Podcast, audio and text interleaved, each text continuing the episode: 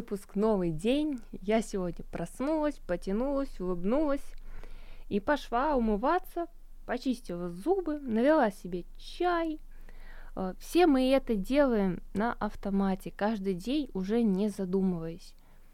Как вот там в детстве показали, как нужно чистить зубы, так вот мы уже и даже не задумываясь, просто берем, можем вообще думать о другом, э, а на автомате чистить зубы. И так каждый день. И помимо чистки зубов, таких вещей просто уйма. Да. Или велосипед. Говорят, раз научился, этот навык никогда уже не забывается. Вот. Да, действительно, есть э, навыки, действия, которые действительно уже никогда не забудем, а есть те, которые мы забываем там, без постоянной практики. Почему же это так? Всеми процессами в нашем организме заведует мозг. Да? И для начала голые факты. В среднем мозг человека там, составляет примерно полтора килограмма.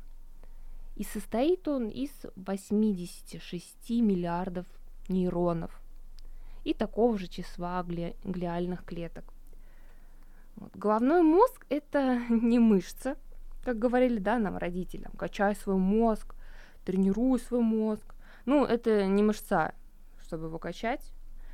Мозг состоит на 70, примерно, да, на 78% из воды, где-то 10-12% это жир, 8% белка, 1% углеводов, а ну а остальное это там органические соединения и неорганические соли. Вот. А, как я уже сказала, наш мозг состоит из огромного количества нейронов. И нейроны, они размножаются еще в процессе внутриутробного развития. Вот. Мозг новорожденного ребенка примерно ну, весит, ну, как э, крупный апельсин. И уже после рождения там, на наш мозг начинает расти. И увеличение размера мозга происходит как раз-таки благодаря продолжению размножения глиальных клеток и образованию новых связей между нейронами. Нейронные связи в нашей голове, вот в нашем мозге, они постоянно перестраиваются, просто каждую секунду. И чем больше нейронных связей, тем более развит человек, тем более активный и лучше работает его мозг. Ну, к нейронным связям мы еще вернемся. Пока а, просто о том, что такое мозг, вообще, что он из себя представляет. Там самое главное да, это кора мозга, самый большой отдел а, занимает кора примерно 77% объема всей центральной нервной системы. Вот, и кора делится на 4 доли. Э, лобная, височная, теменная и затылочная. Вот. А, также хотелось бы выделить три главных, хочется сказать, подмозга, вот, ну, три главных отдела нашего головного мозга. И вот а, куда, в принципе, входит наша там лобная а, доля, наша кора, Первая часть это неокортекс. Это часть коры, которая отвечает за наше сознание, самоосознание на, э, и позволяет нам рассуждать, запоминать, анализировать, в общем, за наши какие-то умственные навыки. Э, да. Также есть лимбический мозг, то есть вот эта вот вторая часть, лимбический отдел. Он отвечает за создание и регуляцию эмоционального нашего фона. То есть, проще говоря, да, неокортекс это наш ум, но это прям я упрощаю.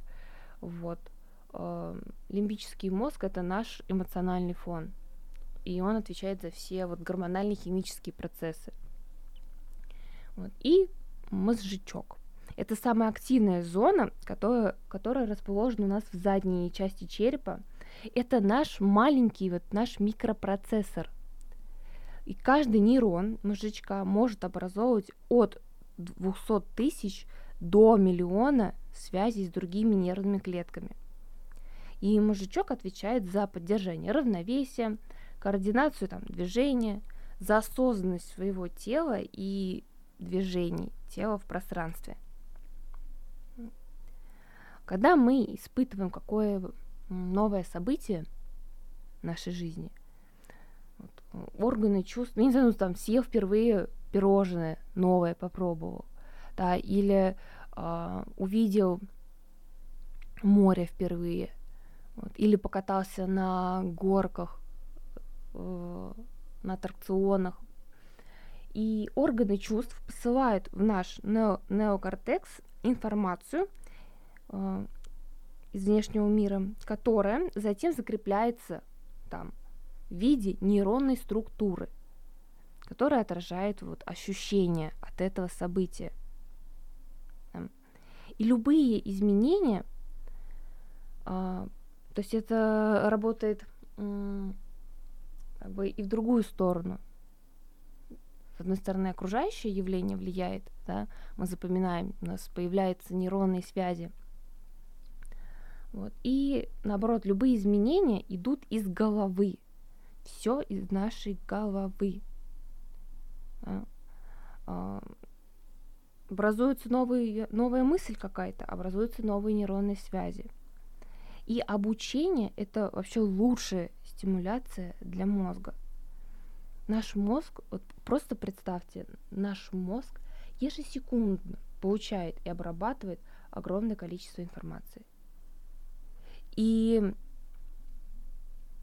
нейронные клетки, ой, нейронные связи, они очень нужны. То есть э, мы иногда привыкаем, боимся начать что-то новое в своей жизни. А, а иногда это надо. Это развивает наш мозг, это развивает нас. Мы все родились уже с готовой нейронной сетью. Потому что нейроны, как я уже говорила в начале, они начинают ну, зарождаться еще внутри, а, когда мы находимся внутри мамы. А, и мы рождаемся уже с этой готовой нейронной сетью. И знаете, мы можем как бы дополнять, соединять новые, получать новые, образовывать новые нейронные связи. Но и какие-то старые уже, не, которые не используются, они могут так и остаться у нас. Условно.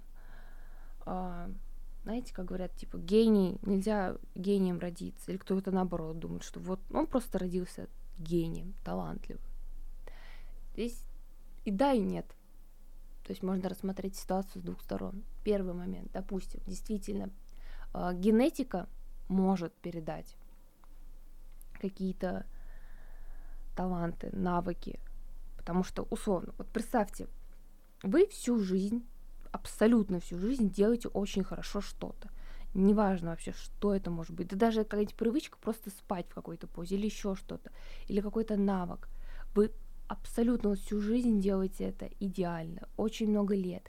И ваша нейронная связь, вот эта вот привычка, она так сильно м- зацепилась закорешилась, закоренилась там, вот, что это потом все передалось через ДНК. То есть в теле нейрона есть ядро, рибосомы, митохондрии, которые обеспечивают нейрон генетическим материалом, синтезируют там белки и производят необходимую энергию для клетки.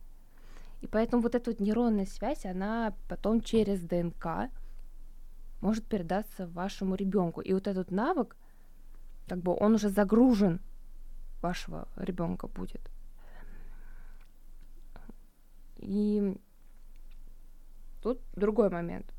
Ваш ребенок либо может эту привычку, потом вы замечаете, о, да ты весь там паца, условно. Да, потому что им передалось по генетике это. Или наоборот, ребенок просто не использует, допустим, это не привычка, а навык какой-то, и ребенок не использует это. А эта нейронная связь, ну вот она не нужна он это не использует.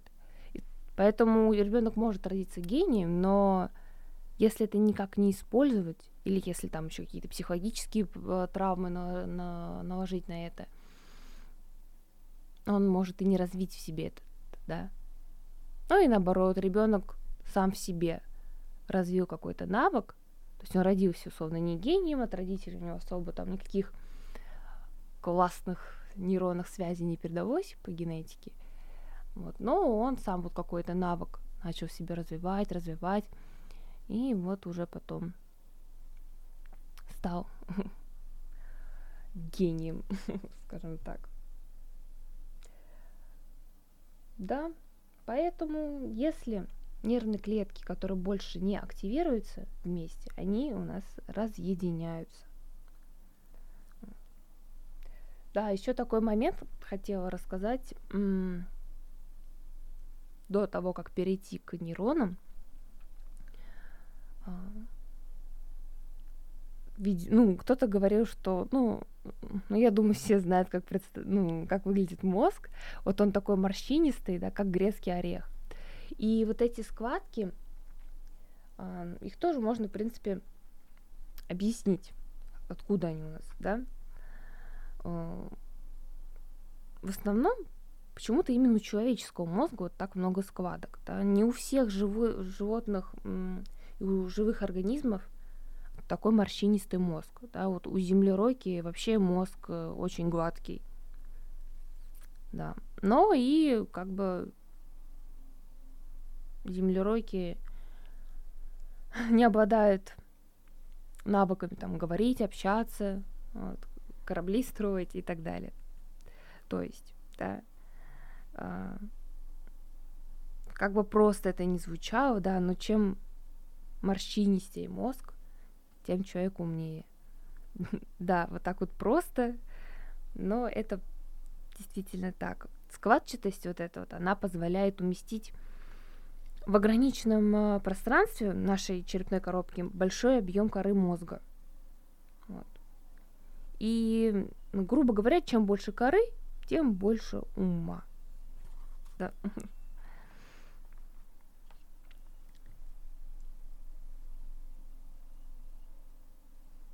И наука сейчас очень нейробиология, нейрофизика – очень активно занимаются исследованием мозга, и наш мозг, он до конца не изучен.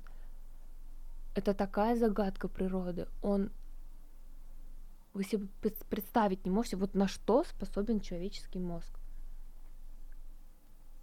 Да? Там, я не знаю, те же протезы, вот как они работают, да. Условно, можно ли, допустим, я сейчас немножко вам будет казаться, что я скачу с темы на тему, на самом деле это не так. Но вот если, э, допустим,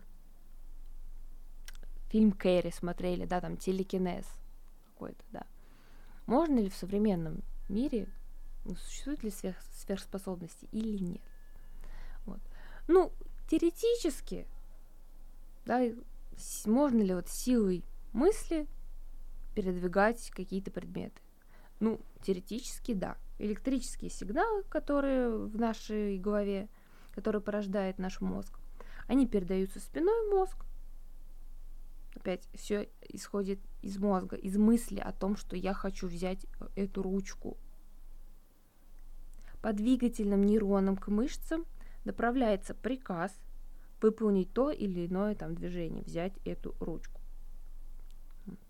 Электрические сигналы головного мозга, их можно зарегистрировать с помощью электродов. Да, вот их помещают на голову или там вводят в ткань головного мозга. По такому же принципу работают э, протезы. Да. Э, ну, вероятно, конечно, это не то. Да. Вот так вот можно передвигать силой мысли предметы. Вот можно ли не прикасаясь к ним, ну, это пока нам неизвестно. Вот. Потому что, ну, скорее всего, нет, потому что а, почему скорее всего? Нет, конечно. Слабые электрические сигналы, которые генерируются нашим мозгом, они распространяются недалеко. Вот. Поэтому мы не можем преодолеть воздушное пространство, и я не могу притянуть. Вон сейчас у меня лежит телефон. Я не могу его притянуть.